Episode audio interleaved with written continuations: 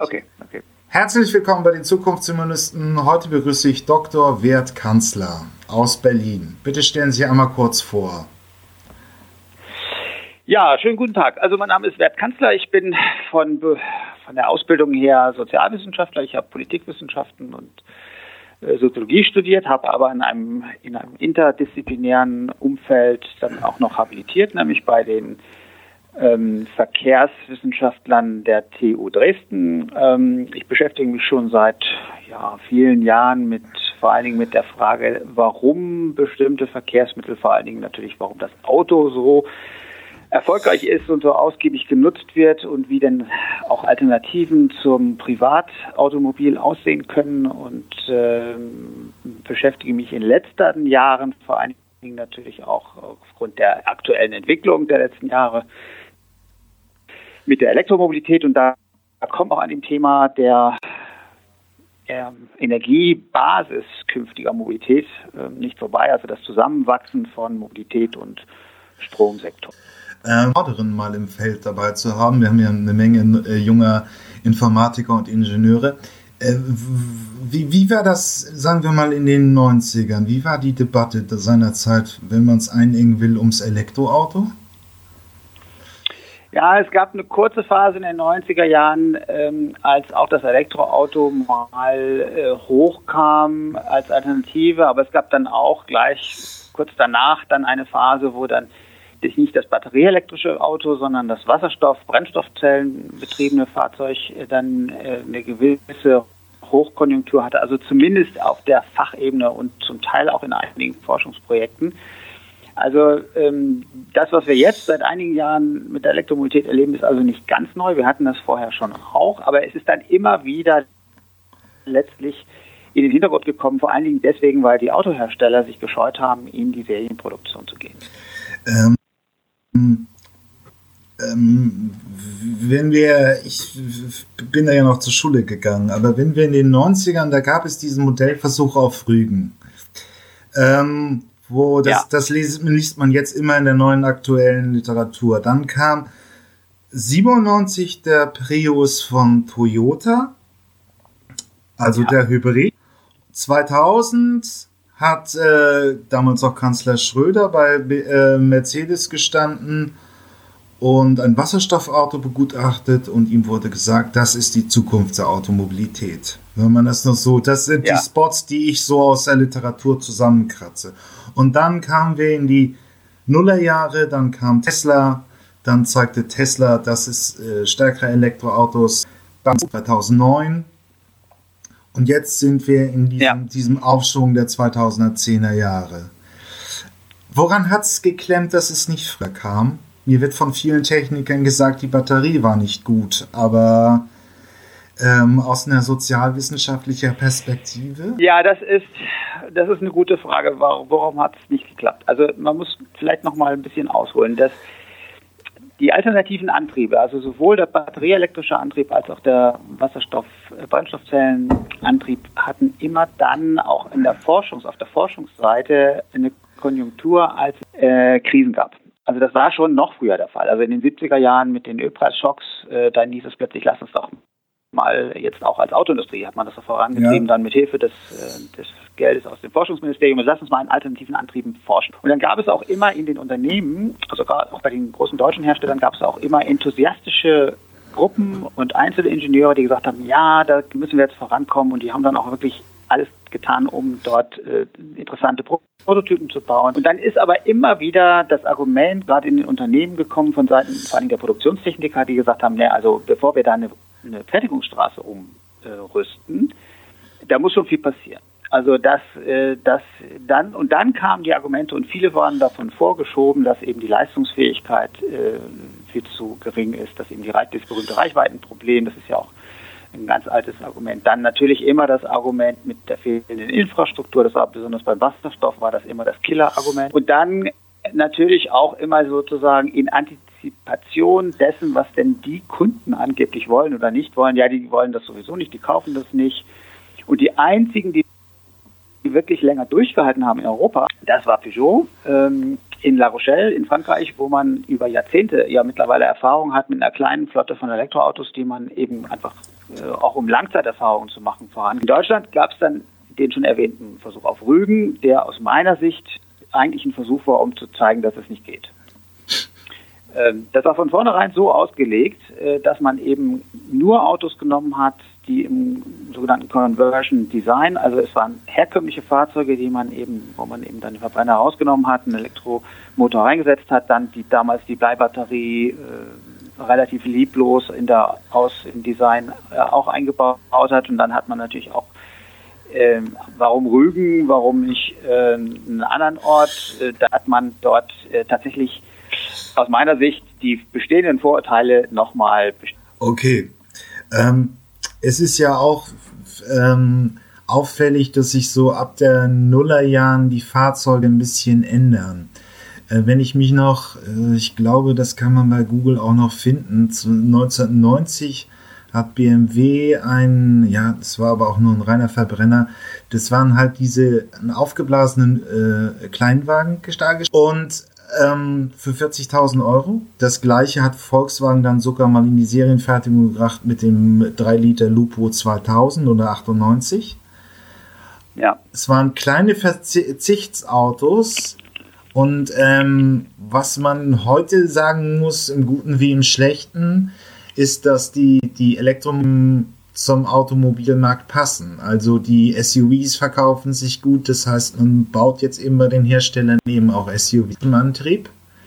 Ähm, Tesla hat den Erfolg eben gehabt, weil sie ähm, ähm, Innovationen im Automobilbau da angebracht haben, wo sie hingehören, in die Oberklasse und dann erst langsam die Modellpalette runter. Also Manager im Prinzip gewesen, dass, dass den elektromobilen Antrieb so automobil zu präsentieren, wie es der Markt braucht oder haben? Ja, das, das sehe ich ein bisschen anders. Also ich bin eigentlich ein Freund von, von diesem sogenannten Purpose Design, was Elektrofahrzeuge angeht. Äh, also das, was man bei äh, noch früher bei GM gemacht hat mit dem EV1, also ein eigenes Auto zu kreieren um den Elektroantrieb herum.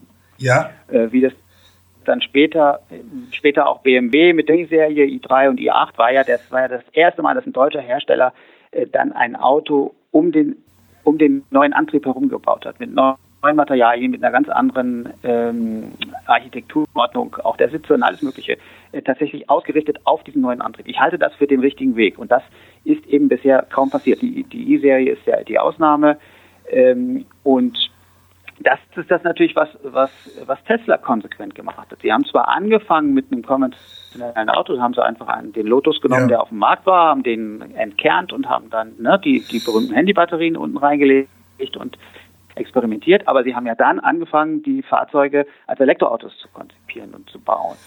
Und das ist aus meiner Sicht, wäre das der richtige Weg. Das ist aber wahnsinnig schwer für ein erfolgreiches, auf den Verbrennungsmotor ausgerichtetes Unternehmen, was es eben gewohnt ist, über 100 Jahre Verbrennerautos zu bauen. Ne? Da jetzt umzuschwenken, ist offensichtlich eine riesige mentale Hürde und nicht nur eine mentale ist, auch man muss neu organisieren, man muss die ganze Produktion komplett anders machen. Und das ist eben das riesige Problem, diese, diese erfolgreiche Erbschaft von so vielen Jahren erfolgreicher Verbrennungsmotortechnik im Rücken, hat das verhindert, dass man diesen radikalen Schwenk gemacht hat, den man hätte machen müssen, aus meiner Sicht. Und jetzt ist das Problem, dass man da natürlich hinterherhinkt und mit Wahnsinnsinvestitionen, mit einem Hauruck-Verfahren versuchen muss, äh, da jetzt den Anschluss. Ähm, vielleicht sollten wir das nochmal ein bisschen erklären, dem geneigten Podcast-Hörer. Wenn man ein Auto wirklich auf den Elektromobiltrieb, ihn da um diesen Antrieb herum äh, konzentriert, äh, konstruiert, dann bedeutet das eben, dass man im Regelfall die Batterien in den Fahrzeugboden legen muss, damit die Gewichtsverteilung gut ist. Dann hat man auch ein bisschen mehr Fläche. Ähm, dann sind Reichweite besser, Fahrverhalten besser und es ist irgendwie wirklich eine komplette Lösung fürs Elektroauto. Man sieht ja auch, dass die Leistungsparameter eben bei Fahrzeugen, die wirklich direkt für ähm, den Elektromotor mobilen Antrieb. Gegenwert genau. Volkswagen Golf ist immer noch eine relativ normale Golf 6 eben mit einem Elektromotor drin. Ja, es ist halt, ja, in der wissenschaftlichen Literatur sagt man der Deadlock, also man ist in den letzten 100 Jahre ge, äh, äh, gefangen und muss nun. Warum wurde der Leidensdruck aber für die Autoindustrie jetzt so ja, das liegt, äh, groß? das hat mehrere Gründe. Einer der Gründe ist Tesla auf jeden Fall. Wir haben das erste Mal ähm, überhaupt Tesla jetzt einen Spieler im, im Markt, der, der ernst genommen wird. Es gab ja immer einen haben können, auch so mehr so Mittelständler oder so, so ganze Szenen in, in, der Schweiz, aber auch in Süddeutschland und überhaupt weltweit. Aber jetzt ist das erste Mal, dass wirklich einer da ist und der noch dazu sehr erfolgreich sehr viel Geld einsammelt mit als, als Wette auf die Zukunft wie Tesla und natürlich auch die, die prägende Figur Elon Musk. Ähm, und das ist ein Grund. Der zweite Grund ist natürlich, dass sich die Bedingungen, die Rahmenbedingungen verändert haben. Der Klimaschutz erfordert eine Dekarbonisierung. Das heißt, wir müssen weg von den fossilen Kraftstoffen. Auf Dauer wird man eben dazu mal CO2 nicht filterbar ist, werden wir aussteigen müssen aus der Verbrennungsmotortechnik. Und es haben einige Länder ja auch schon bekanntlich klare Daten genannt, ab wann das bei ihnen der Fall sein wird. Und dritten großen Treiber, das ist Asien, insbesondere China, die aus industriepolitischen Gründen äh, ganz klar auf den Elektroantrieb setzt. Leapfrog äh, zu erreichen, weil sie wissen, dass sie bei der konventionellen Technik oder einem bestimmten Punkt auch erkannt haben, im Grunde nicht aufholen können. Das heißt, sie gehen gleich in eine neue Technik und machen das aber industriepolitisch sehr konsequent. Das sind, glaube ich, die Veränderungen bei allen anderen E-Mobilitäten. Hm. Und wir haben jetzt dieses Jahr zehnjähriges Jubiläum vom ähm, äh, nationalen 15 Millionen Fahrzeuge kursiert ja immer noch in der Fachdiskussion. Ich weiß, das nervt ein bisschen. Hat der Staat gut kanalisiert, damit die, äh, das ist äh, der Staat gut kanalisiert, war es keine gute Leistung. Ja, das ist Indigo-Fahrzeuge im Jahr 2020. Wir haben ja auch fast jetzt zehn Jahre nationale Plattform Elektromobilität, die aus meiner Sicht in den ersten Jahren eine sehr gute Arbeit gemacht hat. Also das, was dort diskutiert und auch aufgeschrieben wurde, wenn man mal ein bisschen Zeit hat und Lust hat, sich mhm. da zu informieren, sollte man die ersten Berichte der nationalen Plattform Elektromobilität sich nochmal angucken. Das war schon ziemlich gut. Da waren, äh, waren äh, eigentlich die Analysen waren, waren prima.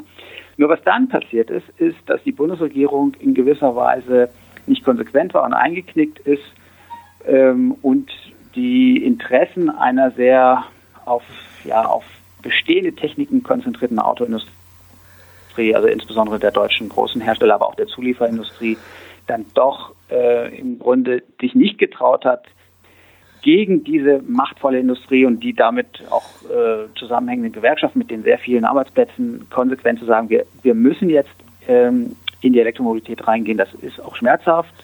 Äh, das geht über strenge Grenzwerte, das geht vielleicht auch über Quoten. Das wäre eine, eine, eine sehr glaubwürdige Politik und auch eine wahrscheinlich erfolgreiche gewesen. Das hat man nicht gemacht. Im Gegenteil, die Bundesregierung hat ja dann sogar in Brüssel immer wieder interveniert, wenn, wenn aus der EU die Vorschläge kamen, die Grenzwerte, insbesondere auch CO2, ähm, Flottengrenzwerte zu verschärfen.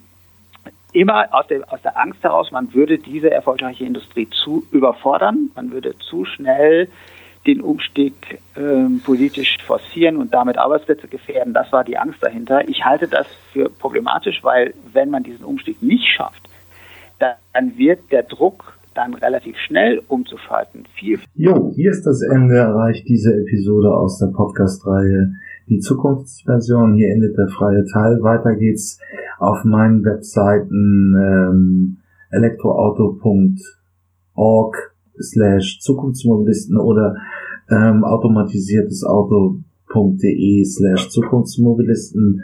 Da kann man sich die vollständigen Interviews äh, gegen eine kleine Gebühr anhören. Ich habe auch eine Staffelung drin, also Menschen im AG 1 und 2 Bezug zahlen weniger als auch Studenten und Doktoranden. Schüler sind auch günstiger. Ja, ich freue mich aufs nächste Mal, wenn es wieder hier bei den Zukunftsmobilisten ein neues Interview gibt. Bis dann, tschüss.